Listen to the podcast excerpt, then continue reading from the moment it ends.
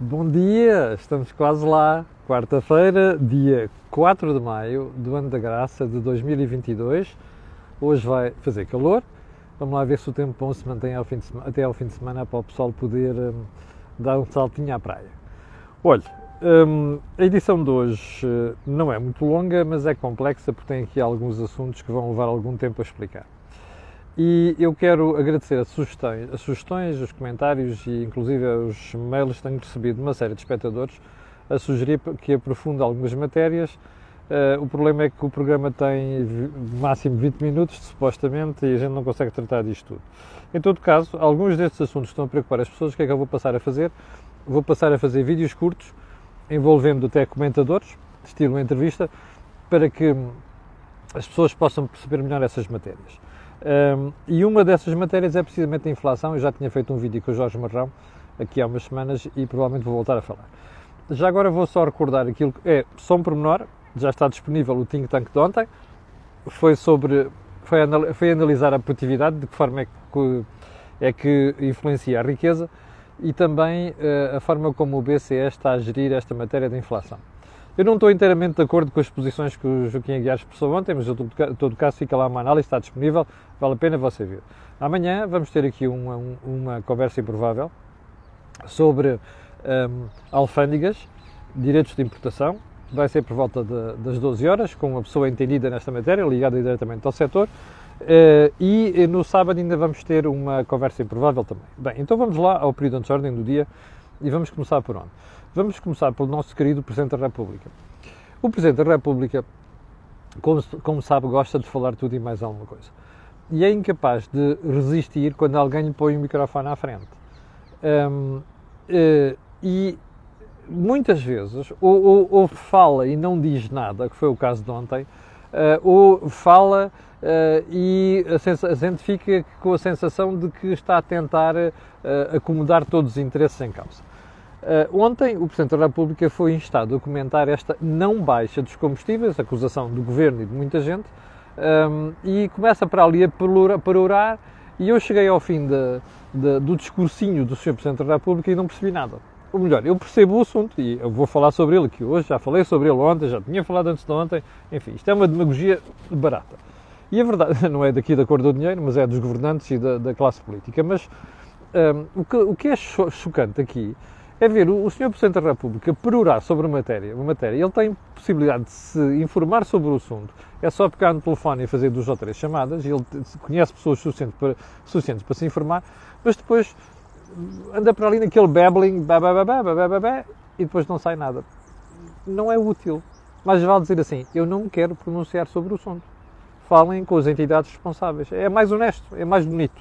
Bom, segundo ponto, Ontem a Galp apresentou resultados do primeiro trimestre e soubemos que ganhou 155 mil milhões de euros. Aliás, 155 milhões de euros, desculpem, assim é que é. E que também vai fazer 188 milhões de investimento. Agora, duas, dois pormenores. Onde é que você acha que o Galp ganhou mais dinheiro? No petróleo. Uh, investimentos feitos no upstream, como costuma dizer, upstream, montante, downstream, jusante é significativo. Porque a grande eh, conversa da empresa nos últimos anos, inclusive quando se mudou o CEO, era para apostar no verde, não é? Está a ver depois onde é que vêm os negócios, está a ver onde é que vem o dinheiro. Eu não vou dizer que há aqui uma contradição, mas é para você pensar um bocadinho. Fete la liaison. Ponto seguinte. Mário Draghi, ex-presidente do Banco Central Europeu, um, primeiro-ministro da Itália, atualmente, uma das pessoas mais competentes e mais pragmáticas e mais sensatas na Europa, que nos últimos dois dias esteve em foco. Esteve em foco porquê? Porque veio fazer uma, uma proposta diferente sobre o fim, perdão, sobre o futuro da União Europeia. Repare, nós estamos num momento crucial, não é? A, a ordem que conhecíamos, a ordem internacional está a mudar. E quando estas coisas estão a mudar, é preciso perceber, no caso da União Europeia, que é os momentos em que a União Europeia mais cresce. É nestas crises, é com estas crises, porquê? Porque, como você sabe, a Europa é um, é um conjunto de nações. E, portanto, juntar uma série de nações, coordenar política monetária, taxas de juros, coordenar política orçamental, orçamentos, coordenar política externa, não é? Negócios estrangeiros, e coordenar política de segurança, exército, administração interna, é uma coisa muito difícil. E é aquilo que a União Europeia ainda hoje não fez. Nós temos tratado o assunto com frequência no think tank, ainda ontem falámos disso, uh, mas é nestes momentos que nós descobrimos que a Europa salta. E o que é que aconteceu nos últimos dois dias? O Sr. Draghi está preocupado com esta história de coordenar a política energética da Europa, nomeadamente a reação à Rússia. E como sabe, também há países da União que não estão virados para aí, nomeadamente a Hungria, expliquei-lhe aqui ontem. Qual é a proposta do Sr. Draghi? É tomar decisões cada vez mais por maioria e menos por unanimidade, porque basta o veto da Hungria para não se avançar nesta matéria. Aliás, nesta e noutras matérias. Ora, este assunto anda em discussão na União Europeia há alguns anos já e agora ganha um novo elan. Eu, nós só podemos aplaudir isto. Porquê? Porque a União Europeia, se quiser funcionar mesmo, e ela tem que ter uma coesão política cada vez maior, nomeadamente nestas áreas que estivemos aqui a falar, ela só vai avançar se nós tivermos um cheirinho de federalismo. Ora, isto é um cheirinho de federalismo. Agora, para se avançar mais, vai ser preciso mexer mais uma série de áreas, que não vai ficar só por aqui. Portanto, isto é um debate que apenas está a começar. Agora, saúda-se ver pessoas com a responsabilidade e com a capacidade de análise de Mário Draghi estar a fazer estas sugestões e estas propostas.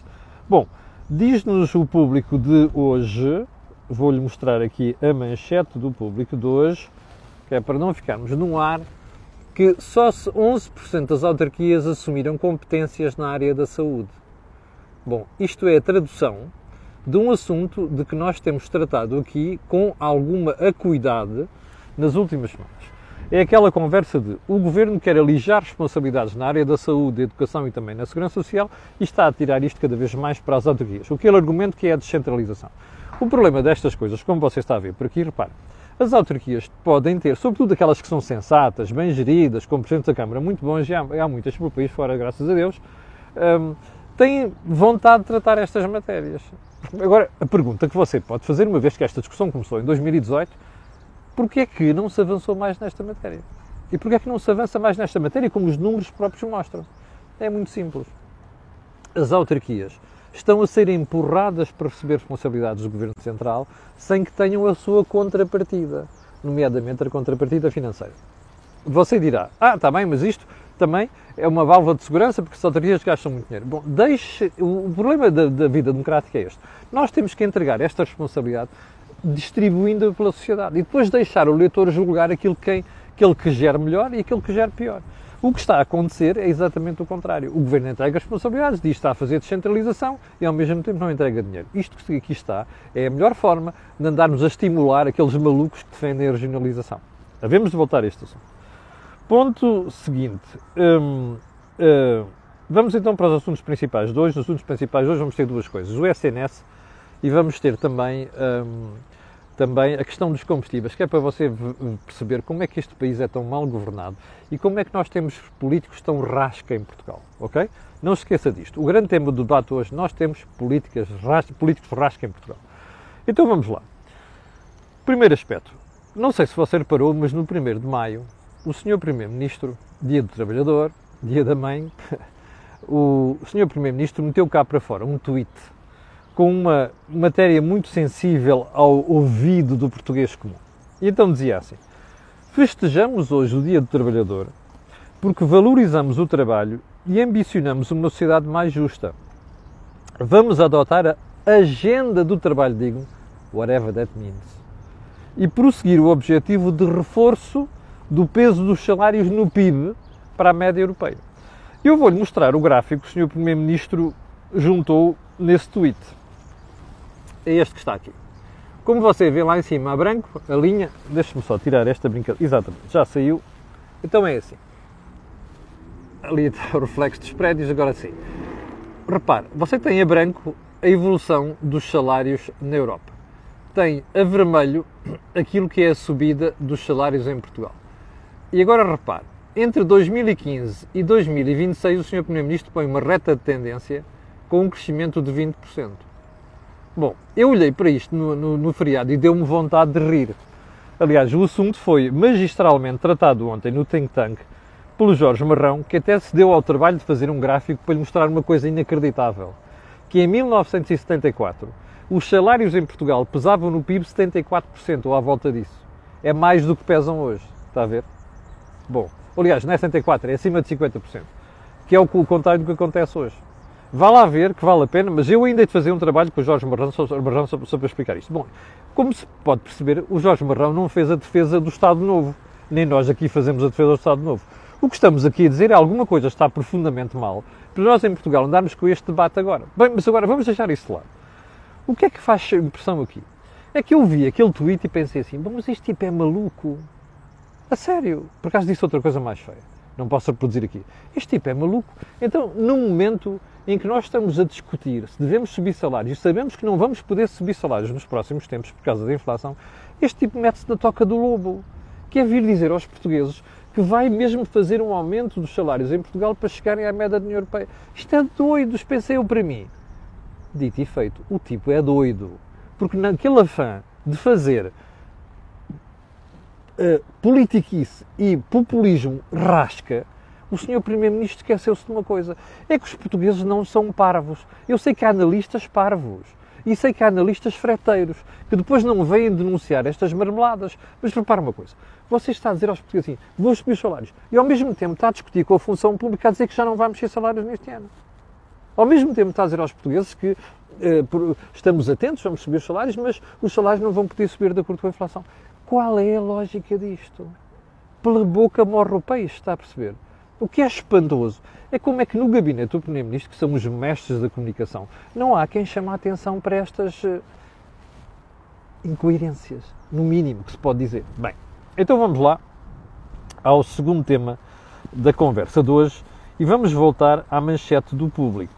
Porque se você reparar, aqui em baixo, na manchete do público, você tem uma história sobre o Serviço Nacional de Saúde, SNS. E o que é que diz essa história? Bom, uma coisa muito simples. É que em 2022 há mais utentes em Portugal com falta de médico de família do que existia em 2015. Ah, espera aí.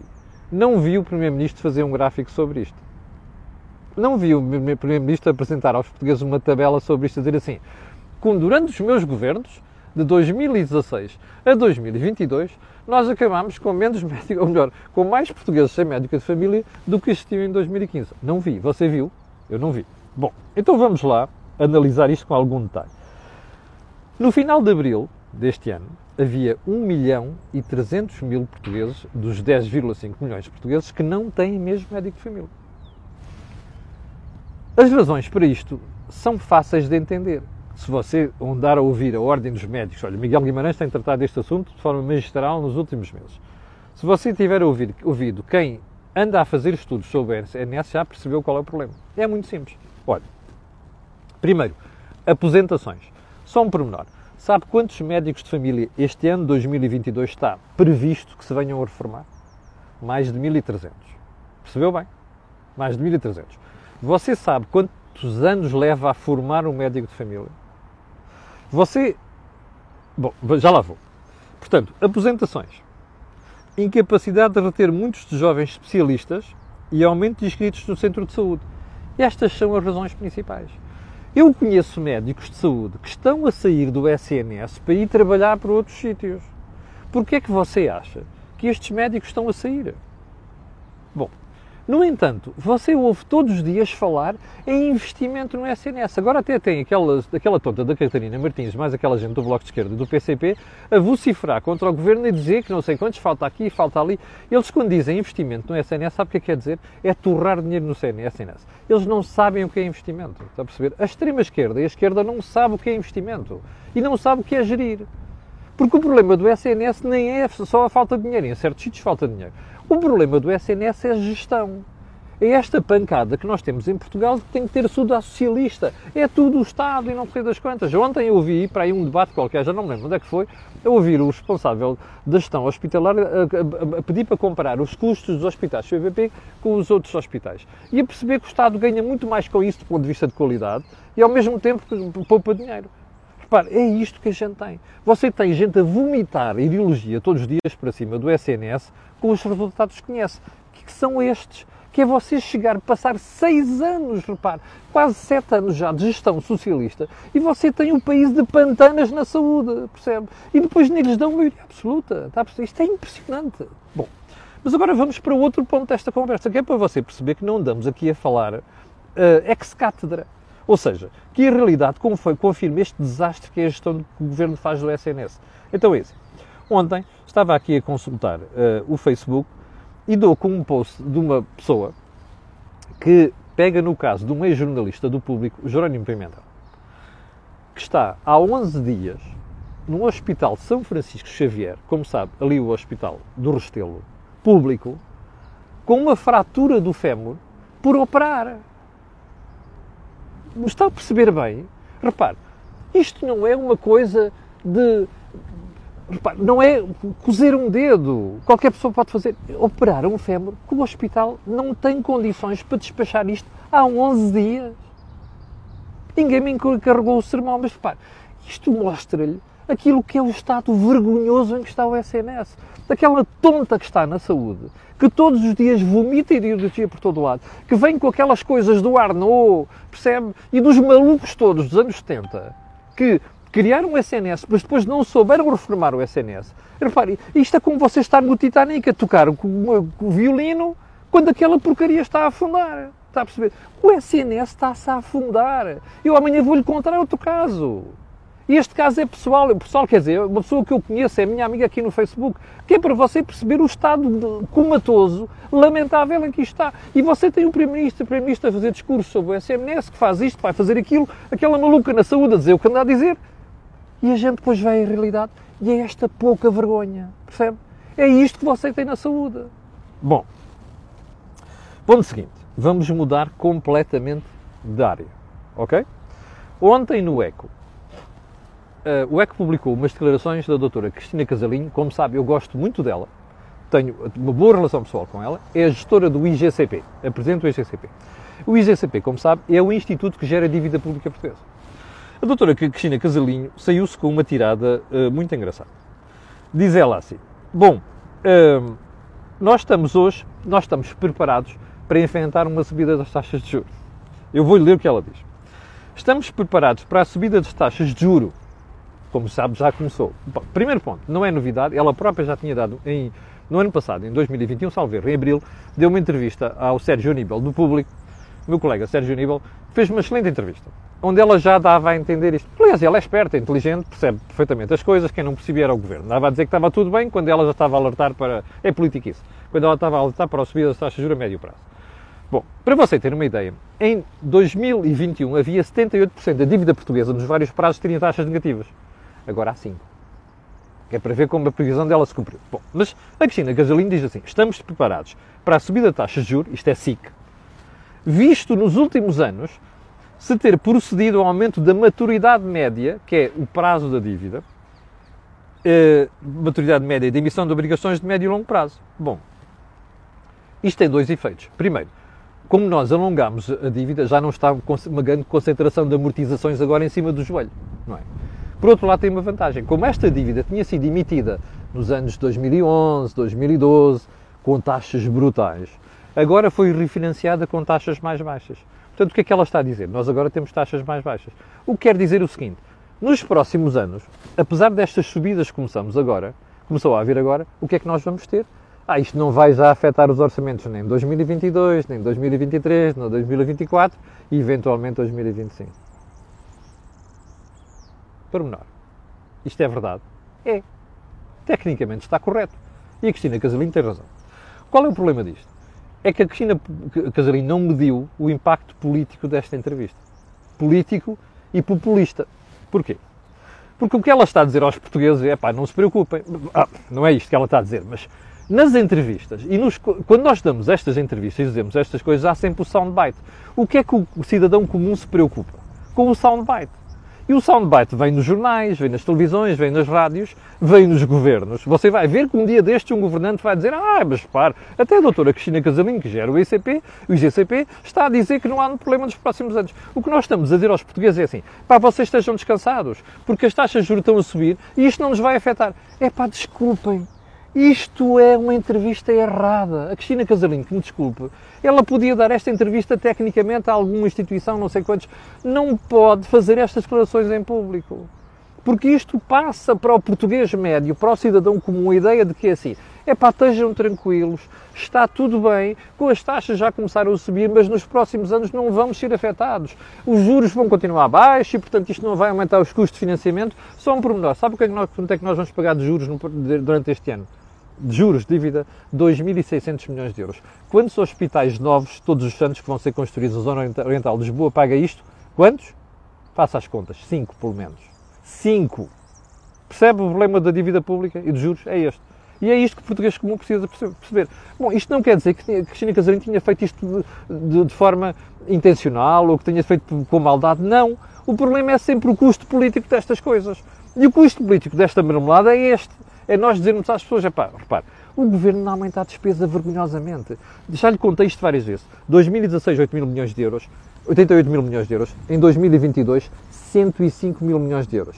E a economia não está a crescer o suficiente para nós ficarmos seguros com este crescimento da despesa. Percebe? E o problema é que você está a passar esta mensagem para os portugueses. É pá, continuem a gastar como se nada passasse. E isto depois leva o cidadão comum a não fazer pressão sobre o governo para ter cuidado com as despesas e com a dívida. É isto que acontece. Portanto, ela pode ter tido as melhores intenções, o resultado é este que você viu. Bom, uh, eu ia passar para as gasolineiras, mas já vamos com uma violação de tempo vergonhoso. Eu amanhã prometo voltar a este assunto, porque, como você sabe, o governo está a fazer demagogia porca, populista à volta disto, e depois mete-se nada para fora de pé e trama-se. Foi o que aconteceu exatamente nos últimos dias com a história da baixa dos combustíveis. Mas eu prometo voltar a isso amanhã. Chegamos ao final do programa de hoje, tínhamos agora ainda então vale 7.400 pessoas em direto. Eu quero agradecer a estas pessoas e pedir a estas e outras que vão ver aquilo que peço sempre. Colocarem um gosto e fazerem partilha nas redes sociais. Também sabe porquê. Aquilo que houve aqui não houve em mais sítio nenhum. Obrigado, tenha um excelente dia e eu voltarei a estar consigo amanhã às 8 da manhã. Com licença.